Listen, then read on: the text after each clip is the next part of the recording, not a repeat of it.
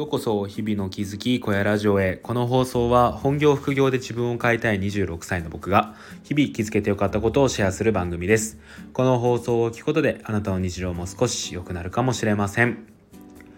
はい皆さんこんにちは。今日は2月の20日月曜日ですね。皆さんいかがお過ごしでしょうか？はいということでねあの今朝動画動画じゃないえっ、ー、とラジオ上げたんですけどなんか途中でね僕喋ったのミスったなと思って、えっ、ー、と、こう編集をし直してたりとかしてたら、なんかごちゃごちゃになっちゃってて、うん、ちょっとスタンド FM のエラーみたいでですね、なんかわけわからない放送になってたので、改めて今撮り直しています。はい。なのでね、あの、同じような内容になってしまうんですけど、なんかその、もしね、僕の1回目の放送を聞いて、あれって思った人はね、改めてこちら聞いていただけると嬉しいです。で、最初に雑談なんですけど、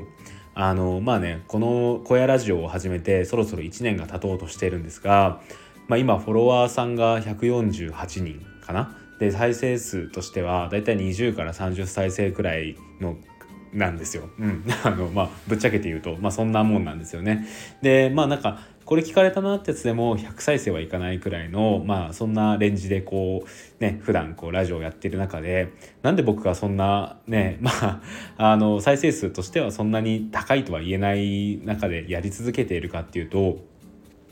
もうこれは理由は一つでこうやってね喋る練習をしているんですよね。なんかこうアドリブでもなんかこう話すことって要求される時ってあるじゃないですか。でなんかそういう時にこうふとねなんかそういう話が振られた時にでもある程度何か話せるようになりたいなっていう思いがあってですね。うん、僕はですね今後なんか自分が今本の発信をしているんですけどその本の発信からいろんなねあの作家さんとの講演会に呼んでもらえたりとかあとはなんか自分自身が何かこう本のね紹介をするそんなセミナーが開けたりとかしたらいいななんてことを思ってるんですよね。でなんかそういう時を見据えてですねあの自分の今からこういう話す練習をしておこうと思ってやっています。なのでですねもちろんこう皆さん聞いてくださってる皆さんにいい内容を届けたいっていうのもあるんですけど、まあ、それに加えて実は僕の一番の目的っていうのはそういう話す練習なんですよね。うん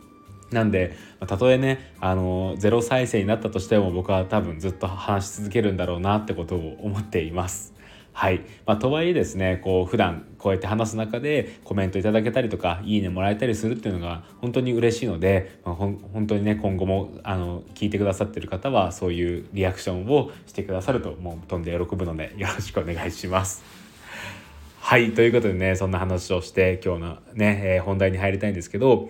えっ、ー、と2023年一番の映画暫定1位の映画に出会いましたっていうことでねお話をしていきたいと思います。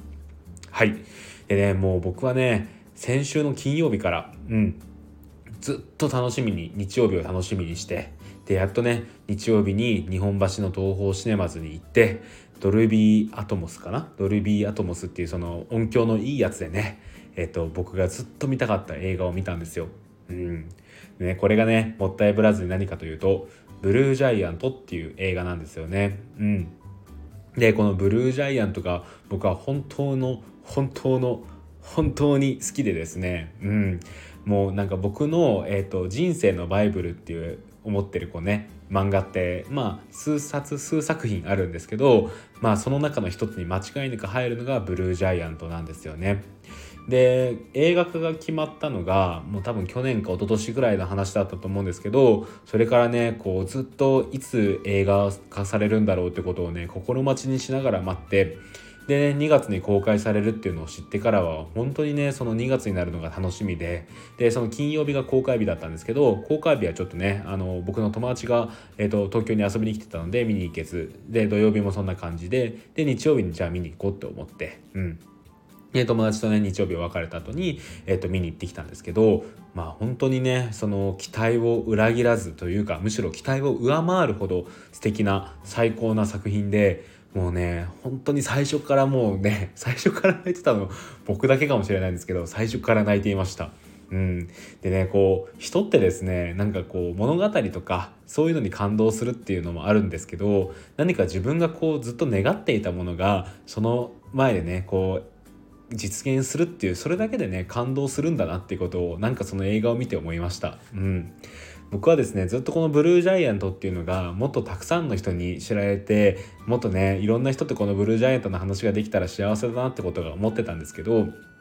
まあ、そういう中でですねやっぱりこうアニメ化っていうのってあのたくさんの人に知られるきっかけになるじゃないですか。っていう中で今回このアニメ映画化がされてですねもうその念願ですよね僕にとっては。こうずっとね漫画で見ていたそのジャズの世界を実際に音として聞こえる聞けるっていうのはもうほんと幸せそのものでもう結構ね開始早々からそのジャズの音楽が始まるんですけど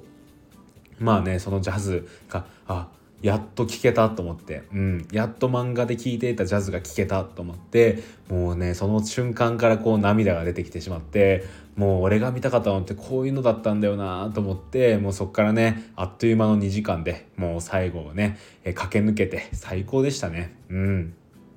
でなんかもう本当にこうブルージャイアンってねどういう漫画かっていうとまあそのさっき言った通りジャズの漫画なんですけど、まあ、その漫画原作自体もその演奏シーンの表現の仕方っていうのが本当に凄まじくてもうその連載されてからすぐですねこうブルージャイアントは音が聞こえる漫画だっていうことが言われていたんですよね。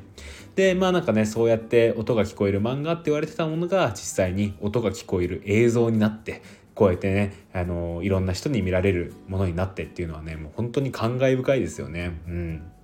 なんかすごい上からみたいになっちゃうんですけど僕は本当にこの日を待ち望んでいたなってことを思いながら最後まで見ていましたね。で簡単にねあのあらすじを言うとそのブルージャイアントっていうのは、えーと、主人公が宮本大という青年なんですけど高校生の頃にですねジャズたまたまこう友達に連れて行かれたジャズのライブでジャズに見せられて自分がね世界一のサックスプレイヤーになるっていうことを決めてそこからねこうがむしゃらに一人で練習をしてで東京に行ってでジャズをねそこで初めてバンドを結成して組んでっていうのねいうような、まあ、そんな話になってるんですよ。でもう本当にねそのなんだろうねこう一話一話が本当にこう自分の心を震わせるというかなんか大がこんだけ頑張ってるんだから自分も頑張らないといけないなってことが思わせるようなそんな内容ばかりで今もねこう連載が続いているんですけどもうずっとね僕は毎回毎巻毎巻毎巻、うん、楽しみにこう読んでいるんですよね。でなんかその一途なんですよね思いが本当にまっすぐで一途でこう自分のなんか夢を叶う叶えるってことを疑わずにやり続けるのってってね本当にこう勇気がもらえるんですよね。でなんか多分そういうね大のそういうなんかひたむきな姿勢に勇気をもらってる人って日本にたくさんいてですねでなんかやっぱりだからこそ人気だと思うんですよ。うん、で今回の映画に関してはそのこのブルージャイアントってまあ第1部第2部第3部って今あってその第1部を今回映画化されてるんですよね。でその第1部の中でもその大の出身が仙台なんですけどその仙台編と東京編の2つがあるんですけど今回はですねこの映画では東京編がもうほぼ中心に描かれているんですよね。うん。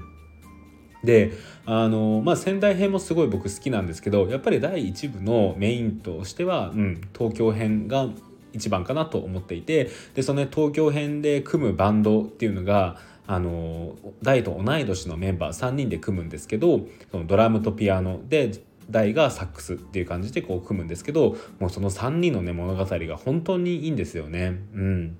僕はそこからもこう第2編第3編も読んでてもちろんどっちも好きなんですけどやっぱりねこの第1編の東京編が一番好きだなっていうのは今も変わらないんですよ。でね今回それが映画化されたんですけどうん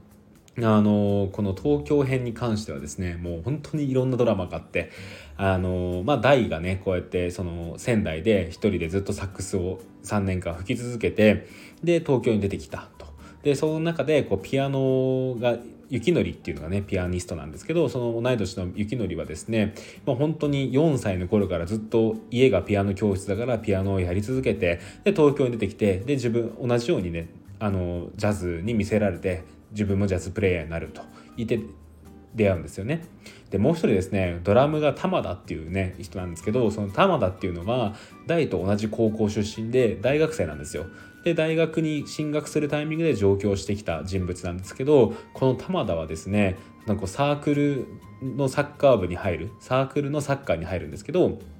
そのサッカークラブが全然ねこう真面目にやんなくてもともとその玉田がいた高校大のいた高校はあのサッカーが強い強豪校ですごい練習も頑張っていたのになんかそのサークルはなんかこう飲み会がメインになってなっていたりとかなんかそうやっていまいちこう不完全燃焼な感じが嫌でこう大のサックスがね同じタイミングで上京してきた大のサックスに見せられてじゃあ自分はドラムを初心者だけどやるって決めてやるんですよね。うん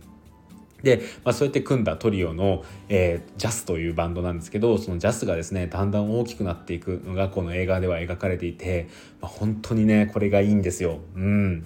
でね、あのー、このジャスで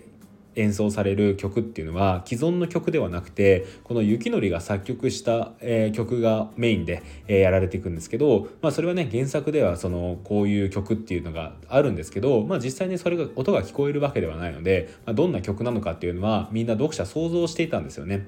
でそれが今回映画化されるにあたってその有名な作曲家の方がそれを作って今回ねそれがあの曲になったっていうのでね、うん、初めてまあ初めてというかその曲はあの共通認識として今回そうやって発表されたわけなんですけどこれがねまたすっごい良くて、うん、僕もそれ見終わった後ずっとサウンドトラックあのサブスクで解禁されてたんで聞いてた聞いてるんですけど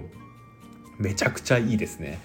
うん、なんでもう本当にこうトータルでこのブルージャイアントの映画めっちゃ良かったなってことを思いました。でねこのラストがねまた良くてこのラストがねえっ、ー、とまあ原作とちょっと違うんですよ。これがねでもあの解約ではなくてあのこっちもありだよねっていうような終わり方なのでもう是非ですね原作のファンも見に行ってほしいですしブルージャイアント全然知らないけどこの放送を聞いてちょっと気になったなって人はマジで見に行ってください。もう本当にもう僕の一生のお願いなんで見てください。そしてですね見に行った人はこのラジオでもいいですし僕に DM でもいいので見に行ったってことを連絡してください。語り語りましょう。もうそっから。うん。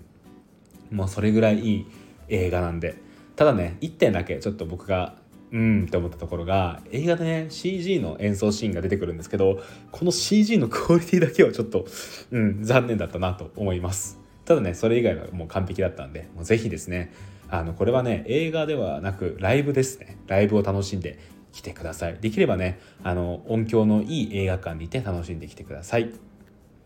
はいということで今日の小屋ラジオここで終わりたいと思います。最後まで聞いていただきありがとうございました。それではまた明日。バイバーイ。